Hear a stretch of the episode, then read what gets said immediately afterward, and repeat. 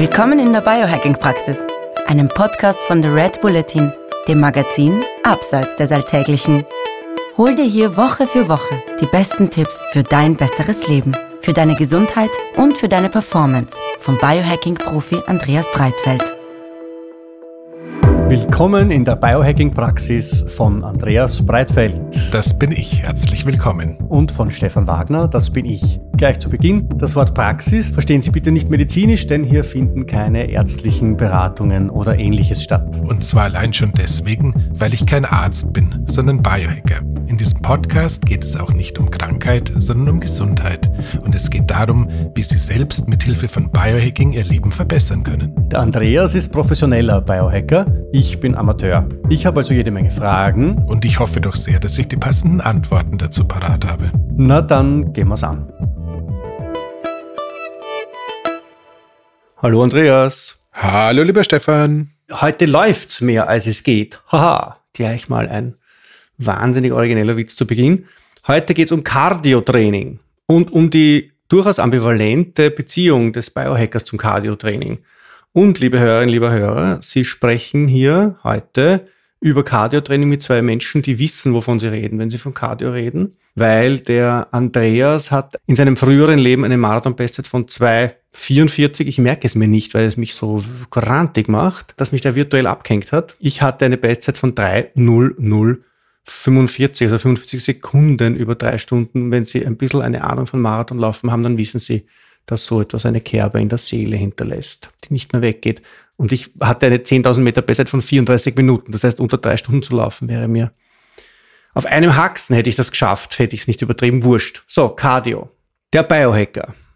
Der Biohacker greift lieber zur Handel als zum Laufschuh. Ja, beziehungsweise manchmal grundsätzlich, äh, lieber Stefan, das Thema Cardio und äh, der menschliche Körper, das ist so ein bisschen zwiegespalten, zumindest in meiner Wahrnehmung ist es ein bisschen zwiegespalten. Das heißt, äh, ja, wir wissen, dass entschuldige, liebe Hörerin, entschuldige, liebe Hörer, wenn ich jetzt alle Vorurteile, die es irgendwie so gibt, gleichzeitig bediene.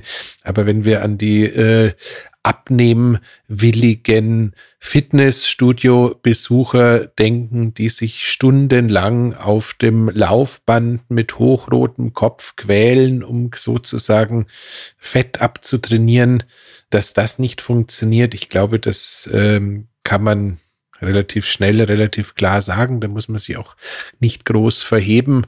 Das heißt, dieses, der Ami nennt sowas äh, Chronic Cardio, also dieses chronische Ausdauertraining, was in der Regel dann mit dem Freisetzen von Stresshormonen und ganz vielen anderen Dingen, die einfach dem Fettabbau eigentlich schon wieder im Wege stehen, äh, zusammenhängt. Das wollen wir tatsächlich nicht haben. Da, da hake ich jetzt gleich mal ein, weil tatsächlich ist es so, wenn ich jetzt sage, Jösses, na, ich habe ein paar Kilo zu viel, dann gehe ich einmal laufen. Oder dann setze ich mich auf einen Home-Trainer. Oder ich gehe ins Fitnessstudio aufs Laufband oder so.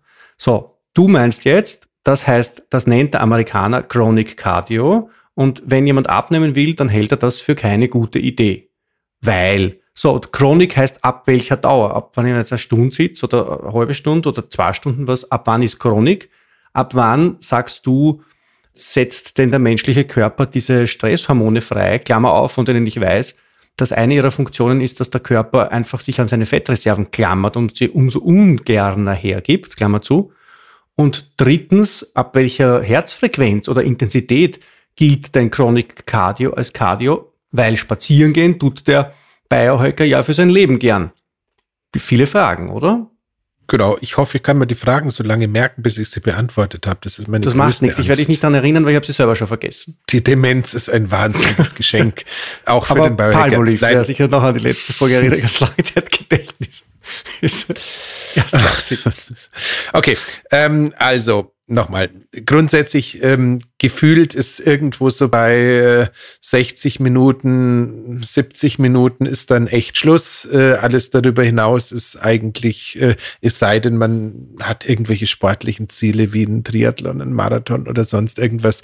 Und ja, so welche Ziele darf man haben, die darf man auch verfolgen. Man darf auch eine gewisse Zeit äh, viel Ausdauertraining betreiben, weil man einfach sich irgendwie sportlich was beweisen möchte. Das ist total in Ordnung Es sollte halt kein dauerhafter Lebensstil sein, weil höchstwahrscheinlich man sich damit äh, auf Dauer tatsächlich mehr schadet als nutzt. Und äh, wenn man sich den klassischen Marathonläufer so anschaut, also ab einem gewissen Alter zumindest ist es tatsächlich so, wenn du die Herrschaften in eine Körperfettanalyse reinjagst, dann haben die eine ganze Menge von dem, was im Amerikanischen als Skinny Fat bezeichnet wird. Das heißt, da gibt's relativ wenig Muskeln und dann doch relativ viel Depotfett, also relativ viel im Vergleich dafür, dazu, dass die Karosserie insgesamt zu schmal ist. Mhm. Also insofern ähm, ist es tatsächlich so, ich würde mal sagen, wenn wir diese alte äh, Formel aus den 80er Jahren, dass du irgendwie nach 35 bis 40 Minuten anfängst, aus der kohlenhydratglykogene Reserve ähm, in die Fettverbrennung reinzugehen. Kann ich mich auch dann, erinnern. Wenn man jetzt behaupten, das stimmt tatsächlich und du fährst dann noch eine halbe Stunde sozusagen weiter und bist von der Intensität nicht so weit oben, dass du direkt das Protein verstoffwechseln musst, das in deiner Muskulatur gespeichert wäre, dann sind wir wahrscheinlich so am Punkt, dass ich sage, bei 75 Minuten einen harten Cut machen, wäre schon mal eine ganz gute Idee, um nicht in dieses Chronic Cardio reinzufallen. Das Thema Herzfrequenz, Stefan, das kann man ja so ähm, nicht beurteilen. Also ich kann zumindest keine Zahlen angeben, weil äh, die Hörerin der Hörer, ihr habt es wahrscheinlich auch mal irgendwie ausprobiert. Es gibt ja unterschiedlichste Möglichkeiten, diese maximale Herzfrequenz zu ermitteln und äh, außer irgendwie am Pulsmessgerät oder sowas und einer Stoppuhr braucht's da ja nicht viel, wenn du irgendwie mal dir eine halbe Stunde Zeit nimmst und fünf oder acht Mal äh, so ein ja, keine Ahnung, was 400 Meter äh, Lauf mit maximaler Geschwindigkeit hinlegst, dann bist du irgendwie beim dritten oder vierten Durchgang hast du halt irgendwie einen Wert, der dann wahrscheinlich nicht mehr höher wird. Und äh, das ist dann vermutlich eine maximale Herzfrequenz. Äh, wer irgendwie körperlich nicht ganz äh, auf der Höhe ist, möge sowas bitte nicht alleine machen, sondern dann lieber zum äh, Sportmediziner gehen und sagen, lass uns doch bitte mal äh, meine, meine maximale Herzfrequenz und im Idealfall noch ein, zwei Laktatschwellen dazu bestimmen. Das kann man durchaus machen, wenn man Ausdauer interessiert ist. Die, die Zahlen helfen auch eine halbwegs professionelle Trainingsplanung hinterher zustande zu bekommen völlig unpassend zum Thema, aber es passt halt, gehört halt auch zum Cardio dazu. Das heißt, ein bisschen was kann man da schon wissen. Ähm, grundsätzlich angenommen, du hast die maximale Herzfrequenz ermittelt, würde ich tatsächlich auch ziemlich oldschoolig versuchen, bei einem Ausdauertraining, wo es darum geht, eigentlich ein Energiedefizit zu erzeugen, nicht über die 75 bis 80 Prozent zu gehen. Und äh, auch das muss man sagen, auch wenn es jetzt viele Biohacker nicht hören wollen, so ab und zu so klassisches Ausdauertraining ist schon für das kardiovaskuläre System auch ganz schön reizvoll. Und äh, wenn wir wieder unser Erklärmodell vom Urmenschen bemühen, wenn der halt zufälligerweise mal irgendwie was hatte, was er jagen wollte oder was ihn jagen wollte und das war einigermaßen laufstark, war es wahrscheinlich auch kein Fehler, wenn er mal länger als äh, ein paar Sprintintervalle durchgehalten hat. Also insofern, äh, man darf durchaus so ein, zwei Mal, dreimal die Woche irgendwie auch sowas machen wie äh, Rennrad fahren, laufen gehen. Ich würde es tatsächlich nicht übertreiben, weil die Zeiten waren in den 90ern des letzten Jahrhunderts und irgendwie bis so zum Wechsel in die 2000er, wo man wirklich gedacht hat, äh, das wäre die Lösung für alle Probleme, ist es nicht, aber ab und zu darf man es schon tun und es hat auch positive Effekte, ganz okay. klar. So, das Gefährliche ist also blöd, gefährlich ist gar nichts, aber, aber das nicht so wahnsinnig förderliche oder das weniger förderliche, als man glaubt, dass es förderlich ist, ist in erster Linie diese Stresshormongeschichte, dass ab einer gewissen Dauer der Belastung und ab einer gewissen Intensität der Belastung der Körper gestresst wird. Genau. Und zwar nicht wie beim Krafttraining oder beim High-Intensity-Training für kurze Zeit und sehr intensiv und dann kann er sich wieder erholen, sondern einfach ohne Unterlass über lange Zeit kriegt er überhaupt keine Möglichkeit, wieder aus diesem Stressniveau runterzukommen. Das ist blöd. Genau. Und auf die Gefahr hin, dass ich mich wiederhole oder ich die Geschichte immer wieder in den Podcasts erzähle, was ich wahrscheinlich tue. Ich kann euch versichern, wenn ihr am Sonntag mit oder ohne Hund vom Joggen zurückkommt und dem Partner, der Partnerin sagt, heute waren wieder nur Idioten beim Joggen unterwegs, dann könnt ihr euch sicher sein, es waren nicht die anderen, sondern dann war es zu hart.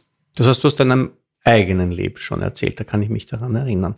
Und genau. jetzt aber kommst du vom, vom Krafttraining, kommst du heim wie ein Lämmchen. Und, und, und also schnurren, Lämmchen schnurren ja nicht, aber wie ein schnurrendes Lämpchen haben. Nee, es ist, ist, tatsächlich so, es scheint äh, zumindest bei mir so zu sein, dass ich beim Krafttraining. Ein, ein blökendes Kätzchen wäre auch möglich, aber das ist halt wieder das verkehrte, das Bild in beiden Richtungen. Ja, die Metaphern sind, die Wir Metaphern sind heute. schnurrenden Lämpchen als Kätzchen. Also die, die, Metaphern heute haben eine Präzision. Gell, ähm, also unglaublich. Unglaublich. Ähm, aber whatever. Nein, tatsächlich, also subjektiv gesehen scheint es so zu sein, als würde das äh, Krafttraining, zumindest in der Form, wie ich es gerne betreibe, da deutlich weniger Schaden anrichten. Subjektiv gesehen scheint es auch so zu sein, dass fast alle Varianten von Intervall Training, also egal ob es dieses äh, hochintensive Intervalltraining mit, mit äh, wirklich hoch runter, ob es Geschichten wie ein Winham Sprint, also sprich, du trainierst äh, die meiste Zeit ganz niedrig von der Belastung und haust dann zweimal für 10, 20 Sekunden massiv äh, auf den Deckel drauf. All das scheint Das ist dieses Carol Bike Prinzip. Das, das ja. Carol Bike Prinzip, aber wie gesagt, der Winham Sprint an und für sich, der ist ja im Radsport, glaube ich, seit 30 Jahren als äh, Protokoll etabliert. Das ist ja nichts groß Neues. Das einzig Schöne an diesem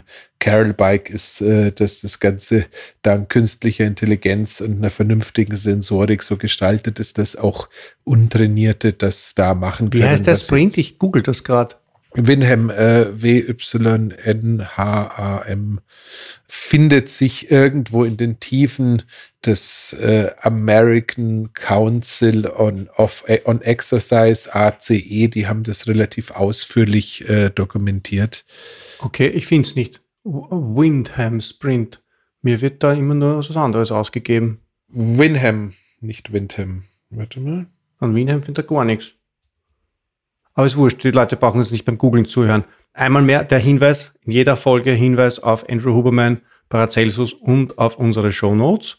In den Show Notes finden Sie den Link zu dem Winham Sprint, wie auch immer man ihn schreiben mag oder aussprechen mag, der Ihnen dabei hilft, mit relativ wenig Intensitäts- und Belastungsdauer pro Trainingseinheit doch einen wesentlichen Trainingseffekt zu erzielen. Und wenn Sie dafür noch relativ viel Geld ausgeben wollen, dann kaufen Sie das Carol Bike. Das war wirklich super. Also ich habe es beim Andreas im Lab ausprobiert. Das ist schon leiwand. Also wenn Ihnen ein bisschen Geld übergeblieben ist, dann ist das eine gute Möglichkeit, das loszuwerden. Was noch sehr lustig ist, ist, äh, dass wir ja immer diesen Diskurs haben zwischen Ausdauertraining und Krafttraining und ob es ein Problem ist, wenn man beides gleichzeitig macht. Und da äh, hat man ja ganz lange Zeit äh, geglaubt, dass das tatsächlich ein Riesenproblem sei, mhm. weil ähm, angeblich das Ausdauertraining die Resultate des Krafttrainings zerstört hätte, wenn man nach dem Krafttraining noch irgendwie 20 Minuten Cardio gemacht hätte. Und das hat sich ja durch die gesamte Fachliteratur durchgezogen. Und äh, irgendwie wissen wir jetzt seit zwei, drei Jahren, dass das mal wieder kompletter Sockenschuss war. Okay. Da wurde irgendwie an der Universität, äh, wo dieses Gerücht entstanden ist, wurde unsauber gearbeitet. Ich erinnere mich nicht mehr hundertprozentig daran, was der Fehler war, aber tatsächlich ist es so, die Hormonkaskaden, die letzten Endes als Reaktion auf ein Widerstandstraining stattfinden und die wir normalerweise haben wollen, egal ob es dabei um Kraft oder Muskelmassegewinn geht, die finden auch äh, genauso statt, wenn du irgendwie nach den Gewichten noch eine Runde radelst oder läufst oder sonst irgendwas machst. Das Einzige, was tatsächlich keinen Sinn ergeben würde, ist, wenn du das alles am gleichen Tag im gleichen Aufwasch machst, dich zuerst beim Cardiotraining so auszulaugen, dass du danach nicht mehr intensiv genug Krafttraining machen kannst. Apropos ausgelaugt. Es heißt ja, super fürs Abnehmen ist es, in der Früh nüchtern zu trainieren. Ist da jetzt dann quasi Plädoyer für Krafttraining in der Früh nüchtern oder High-Intensity-Training, wie dieses Windham oder wie auch immer wir das nennen, das man in den Shownotes finden wird? Oder kann man da in der Früh auch sagen, okay, ich gehe jetzt mal nüchtern eine halbe Stunde laufen? Also tatsächlich wäre nüchtern eine halbe Stunde laufen, wenn es wirklich um Körpermodulation geht, sogar noch mal lustiger als nüchtern Krafttraining machen. Also tatsächlich ist es schon, wenn wir dem leider Gottes viel zu früh verstorbenen Übervater des Biohacking inspirierten äh, Körpertrainings, dem Charles Poliquin, äh, hier kurz Tribut zollen wollen, der mit Sicherheit der klügste Geist war, den wir jemals irgendwie mit Olympia Olympioniken und ähnlichen Leuten äh, trainieren haben sehen, dann muss man ganz klar sagen, ähm, ein nüchternes Ausdauertraining ist schon das, was am meisten reinhaut, wenn man weniger werden will. Okay. Und was nimmt man da ab? Greift der Körper dann als erstes auf die äh, Eiweißreserven, sprich die Muskeln zurück, was wir ja nicht wollen, dass die weggehen, oder greift er auf die Fettreserven zurück? Er, würd, er würde auf die Fettreserven zurückgreifen, vorausgesetzt die Intensität äh, ist irgendwie so, dass das Ganze noch funktioniert. Das heißt, wir haben tatsächlich äh, eine gewisse Chance, dass über Nacht die Glykogenspeicher in der Leber in erster Linie schon ein bisschen entleert worden sind. Ähm, mhm natürlich haben wir auch irgendwie irgendwann mal in der Schule gelernt, dass Fett im Feuer der Kohlenhydrate verbrannt wird. Das heißt, so ein bisschen, so ein bisschen Rest äh, Kohlenhydrate im System wären auch sicherlich kein Fehler, aber wenn das Ganze tatsächlich mit der Intensität im moderaten Bereich bleibt, ist es super.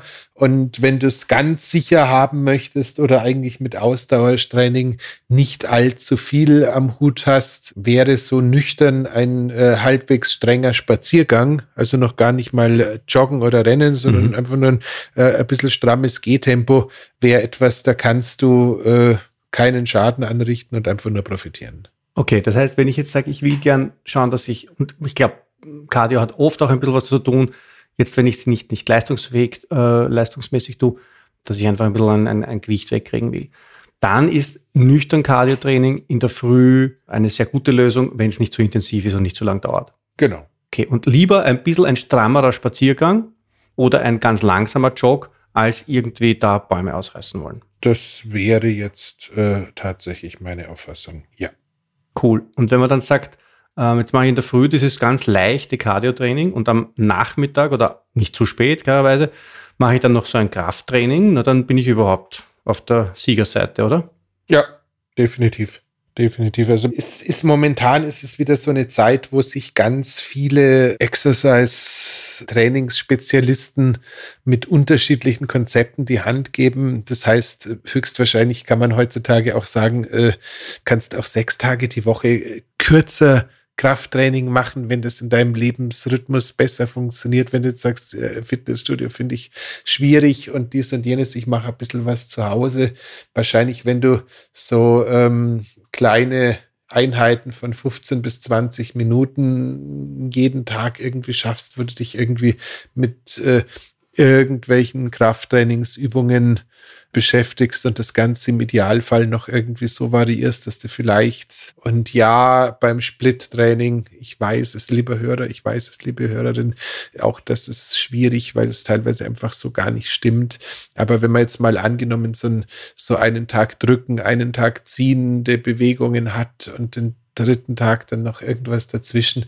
Man kann also fast jeden Tag da ein bisschen was machen und man kann auch jeden Tag ein bisschen Bewegung einbauen. Man kann einen Tag Fahrrad fahren, ein bisschen, man kann einen Tag ein bisschen gehen, einen Tag ein bisschen laufen, rennen, mal schwimmen gehen. Also wir dürfen im Endeffekt, wenn wir ehrlich sind, den äh, Körper schon deutlich mehr herausfordern, als wir es lange gedacht haben und werden trotzdem eigentlich nur positive Effekte davon haben, solange wir es halt nicht übertreiben. Ja, eine Sache, die irgendwie nicht so richtig in meinen Kopf hineingeht, aber du wirst mir helfen, ist diese Sache mit diesem Cortisol, das gebildet wird bei längerem, also bei diesem Chronic Cardio, länger als 70 Minuten und irgendwie in einer Intensität, wo ich halt dann schon wirklich ziemlich schnauf. Wieso reagiert der Körper da mit der Bildung von Stresshormonen darauf? Weil eigentlich sagt man ja, es gibt nichts Besseres für die Ausgeglichenheit und als Ausgleich und so weiter, dass man laufen geht und dass man Ausdauertraining macht und dass man halt den Kopf dabei auslüften kann, wenn man, ich weiß nicht, dann noch eine intensive Radeinheit macht am Abend und durch die Landschaft fährt. Wie sieht das der Biohacker, dieses Dilemma der äh, Vorurteile?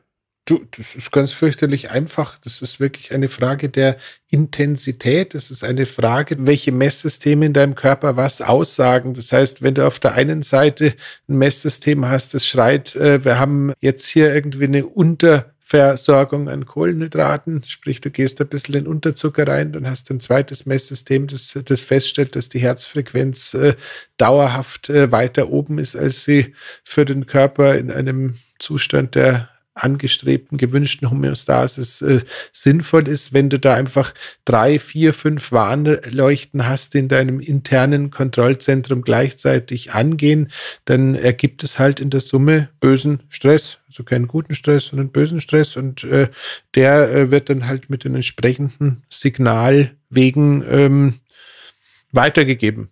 Ganz mhm. banal. Mhm. Also da ist nichts Großes dran, wo man sagen würde, genau dies oder jenes, sondern so ähnlich wie der Weg aus der Gesundheit in die Krankheit häufig ja auch als äh, eine Ansammlung von einzelnen Dingen bezeichnet wird, die da passieren müssen, damit äh, das System plötzlich nicht mehr gesund, sondern krank ist. Es ist da halt auch so zu lange, zu intensiv und all a sudden ist das ganze Positive weg. Und klar, natürlich, äh, wir kennen es äh, zumindest ein bisschen aus unseren Ausdauersportlerzeiten. Es gibt ja äh, ab und zu mal diesen Moment, wo so eine gewisse geistige Leere, geistige Entspannung äh, im Moment sein eintritt. Ob das jetzt wirklich ein Flow-Zustand ist, ja, ob dieses Runners High jetzt wirklich so ganz äh, zuverlässig immer kommt und wie oft es wirklich kommt und so weiter und so fort. Also ich bin ja vor 20 Jahren,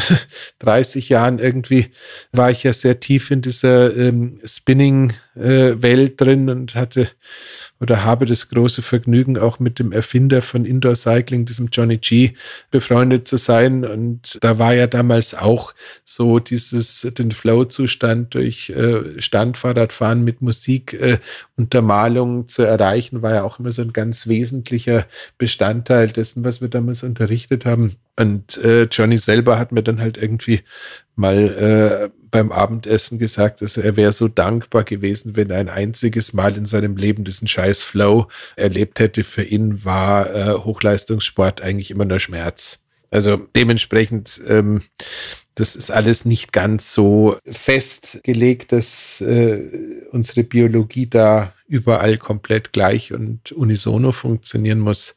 Und äh, dementsprechend, äh, wenn du keinen Flow erlebst, erlebst du keinen Flow, das kann schon sein. Okay. Genauso ist es mit Dingen wie die einen laufen besser oder machen besser Ausdauersport, wenn sie Musik haben und äh, davon abgelenkt sind. Die anderen ertragen es überhaupt nicht, wenn sie Musik haben.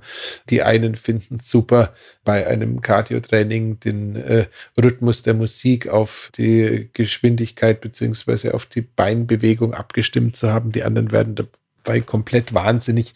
Also ich habe in meinem Leben mit vielen Ausdauersportlern gearbeitet auf verschiedenstem Niveau und da gibt es keine One-Fits-All-Solution. Das ist alles hoch individuell wie eigentlich das ganze Leben und eigentlich unser Körper immer. Ja. Wenn du ein Bestzeit gehabt hast von 243, dann bist du wahrscheinlich in der Woche damals zwischen 100 und 150 Kilometer gelaufen im Training, oder? Jein, ich habe damals auch in Anführungszeichen ja schon fast professionell oder zumindest so was ähnliches Indoor Cycling unterrichtet. Das heißt, ich hatte keine Ahnung, sechs Stunden, sieben die Stunden die Woche auf dem Standfahrrad. Und damals war der Indoor Cycling Instructor nicht so wie ein Schwimmtrainer, der sozusagen neben dem, Becken, neben dem Becken steht und Hinweise gibt, sondern das war schon Monkey See, Monkey Do. Das heißt, ich habe da auch ordentlich mitgeschwitzt und mitgestrampelt. Das heißt, meine kardiovaskuläre Grundausdauer war sowieso extrem gut, mhm. muss man sagen. Das heißt, ich habe dann noch irgendwie, ja, Wahrscheinlich war ich eher bei 80 Kilometern in der Woche, aber halt irgendwie diesen, diesen unvermeidlichen, zumindest dann in den letzten sechs Monaten, diesen unvermeidlichen langen Lauf. Einmal am Wochenende wurde da halt irgendwie yeah. äh, in München LSD, einmal Long Slow ein, Distance. Genau, einmal die Isar nach oben und einmal die Isar nach unten und war toll. Also ich muss auch wirklich sagen, ähm, bevor wir weitermachen, so Geschichten wie in einer fremden Stadt zu sein und äh, in der Früh mal eineinhalb Stunden laufen zu gehen und dann wieder ins Hotel zurückzukommen und der Partnerin, dem Partner, dem Kind oder wem auch immer, mit wem er unterwegs ist, sagen zu können, ja, ich war ich schon an der Golden Gate Bridge oder jetzt war ich schon am Zoo oder jetzt habe ich schon das gesehen oder da sollten wir hinschauen. Also das hat ja alles was. Ja. Das Schlimme ist halt einfach nur, ähm, wenn wir es übertreiben, äh, macht es uns die Gelenke, macht es uns die Bänder, macht es uns den Bewegungsapparat schlicht und ergreifend kaputt. Und wenn du äh, so ausgelaugt da von deiner Einheit in der Früh zurückkommst, dass du erstmal das komplette Frühstücksbuffet zweimal plünderst und äh, dann auch kein Kaloriendefizit mehr erzeugt hast, sondern deutlich mehr Energie wieder nachgeschüttet hast, als du eigentlich äh, vorher dir abgearbeitet hast, dann wird das Ganze halt ziemlich nutzlos. Hintergrund meiner Frage war, um mir selber in den Lauf zu spielen für die nächste Frage, nämlich wann warst denn du das letzte Mal laufen? Boah, ich glaube vor jetzt relativ genau zwei Jahren im, in Kroatien im Urlaub. Ich habe so eine Vorliebe für so einsame Inseln äh, mit mhm. äh, einsamen Häusern in einsamen Buchten.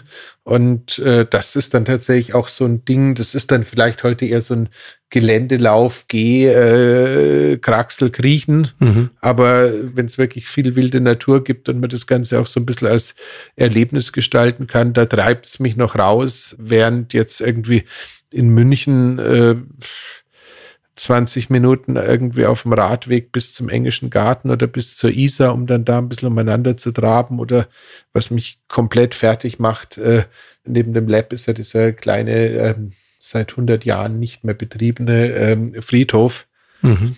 Wenn ich da die Menschen sehe, die da irgendwie diese Kreise ziehen, das, also ich käme mir vor, äh, wie eine Ratte auf dem Laufrad. Mhm. Also ich finde Laufen heutzutage als etwas für alle Sinne, Landschaft erleben, Dinge sehen oder sowas finde ich immer noch spannend. Und ich glaube, wir sollten auch die Fähigkeit bewahren, dass man das ein bisschen machen kann. Aber ich übertreibe es einfach nicht, weil ich hatte zehn Jahre chronisch entzündete Achillessehnen. Also ich weiß, wovon ich rede, was es bedeutet, wenn man es äh, zu lange übertrieben hat. Und äh, insgesamt scheint es meinem Nervensystem deutlich, deutlich besser zu gehen, wenn ich äh, mich langsamer und äh, länger fortbewege und einfach äh, so, keine Ahnung, es ist ja kein Cardio-Training, aber einfach sage, okay, ich erziel, erreiche definitiv meine Schritte durch äh, Spazieren gehen, zu Fuß einkaufen gehen, Besorgungen ohne Auto erledigen und so Geschichten, ohne da. Ja, also ähm, diese 10.000 Schritte, die sind schon sehr, sehr schwer verhandelbar, nur, ja, die sollte man schon unbedingt machen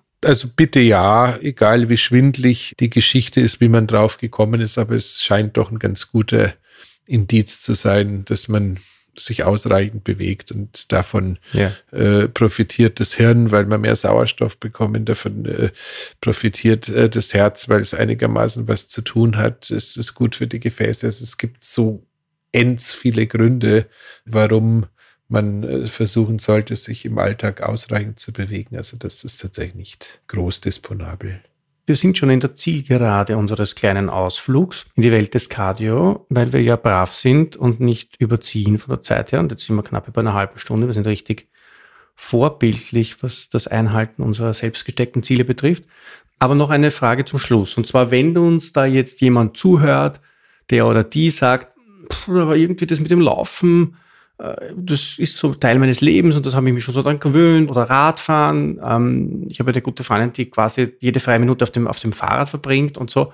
Und der ich auch gesagt habe, bitte zum Ausgleich Krafttraining, ja, weil die sagst, ja, ich fahre so viel Rad und dann, aber trotzdem, ich nehme nichts ab und so. Da ist tatsächlich das Thema dann, liebe Leute, nehmt euch so viele Einheiten, so viele Lauf- oder Radeinheiten ihr entbehren könnt für euer Lebensglück, nehmt das weg und probiert einmal Krafttraining stattdessen.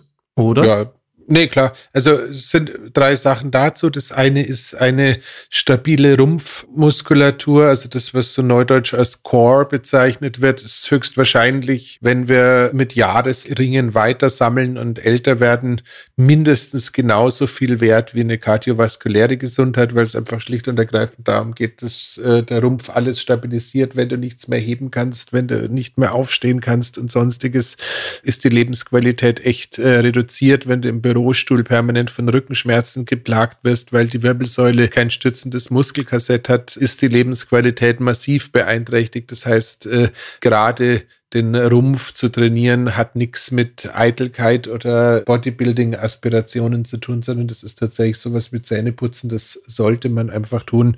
Zwar nicht täglich, aber zumindest zwei, drei, viermal die Woche würde ich es definitiv empfehlen. Erster Teil.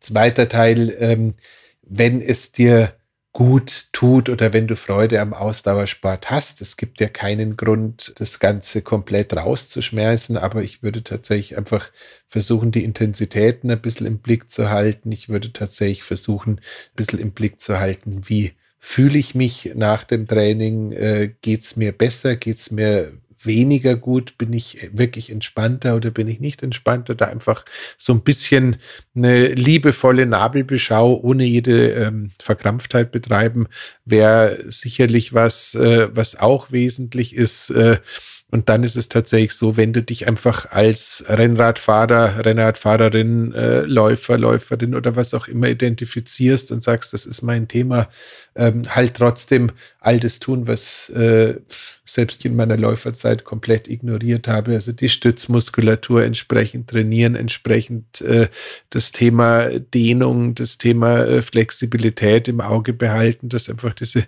ganzen klassischen Beschwerden, die mit Ausdauersport im hohen Maße, Klammer auf Übermaß äh, einhergehen, dass man die einfach ein bisschen in Bay hält. Und äh, last but not least, ähm, eine schöne Mischung aus allem, was äh, die Natur so an Herausforderungen für uns bereithält, scheint tatsächlich das zu sein, was ich einfach äh, meinen Klienten und mir selber inzwischen verordne. Das heißt, gerne mal laufen, gerne mal Fahrrad fahren, gerne mal schwimmen, gerne mal beim Krafttraining außer Atem kommen, gerne mal irgendwie mit dem Kind einen Sprint die Treppe hoch äh, im Wettkampf machen, gerne den Aufzug nie benutzen. All diese Geschichten, die einfach unser Herz-Kreislauf-System ein bisschen challengen, auch wirklich versuchen, dreimal, viermal die Woche so richtig außer Atem zu kommen. Das ist auch etwas, das kannst du natürlich beim Ausdauertraining, wenn du da sagst, okay,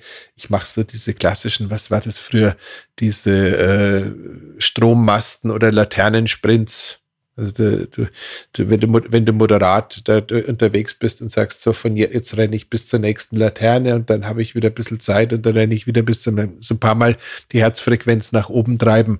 Ob das dann äh, gerade super für einen Fettstoffwechsel ist oder nicht, sei mal dahingestellt. Aber auch das sind einfach Sachen, die wir von der ähm, Natur her kennen sollten.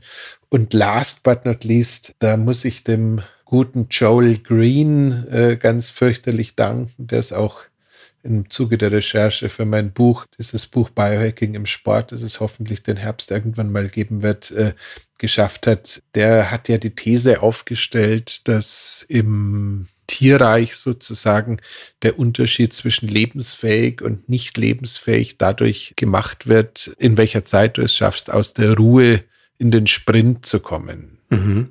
Und das ist, wäre jetzt sozusagen zum Thema Cardio noch der Abschlussauftrag für ähm, Hörerinnen und Hörer. Das Buch heißt The Immunity Code, gibt es leider Gottes nur auf Englisch, wenn du es gerade googelst.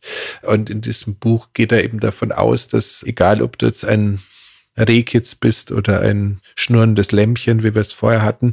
Ähm, wenn, wenn, wenn, der, wenn der böse Wolf um die Ecke kommt und du liegst da gerade im Gras, dann ist es halt fürchterlich entscheidend, dass du ganz schnell aus dieser liegenden Position ins Rennen kommst. Okay. Und gerade jetzt im Sommer noch dazu, wenn man vielleicht ein bisschen einen Platz hat, wo einem nicht so viele Leute zuschauen, kann man das gut einmal machen. Einfach sich irgendwie auf die Wiese legen und dann schauen, wie schnell schaffe ich es loszulaufen. Wärmt euch vorher ein bisschen auf, macht das Ganze nicht komplett kalt, weil sonst ist es garantiert, also unaufgewärmt, also undurchblutet, eigentlich nicht kalt, sondern undurchblutet, weil sonst ist es ein garantierter Weg in die Verletzung. Aber wenn man sagt, man trabt so ein bisschen vor sich hin und gönnt sich dann mal so 20 Minuten, eine halbe Stunde hinlegen, hinsetzen und losrennen, funktioniert, wenn man Nachwuchs hat, auch super mit Kindern, weil einfach dieses in die Geschwindigkeit reinkommen, egal ob du eine Musik nimmst, wo du bei irgendeinem Teil von der Musik dann aufspringen musst oder ob der eine auf die Uhr schaut und dem anderen sagt, oh, so und jetzt lauf, whatever,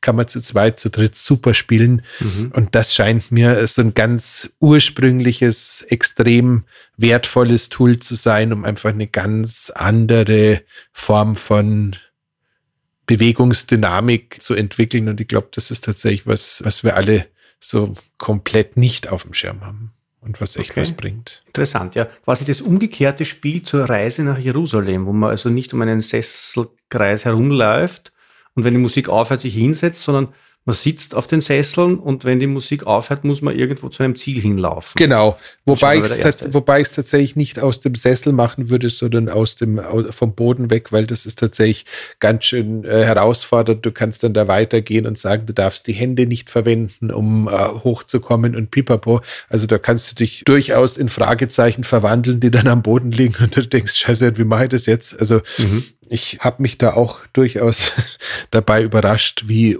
unflexibel und ungeschickt ich mich anstellen kann. Mhm. Ähm, aber man lernt's. Super. Fein.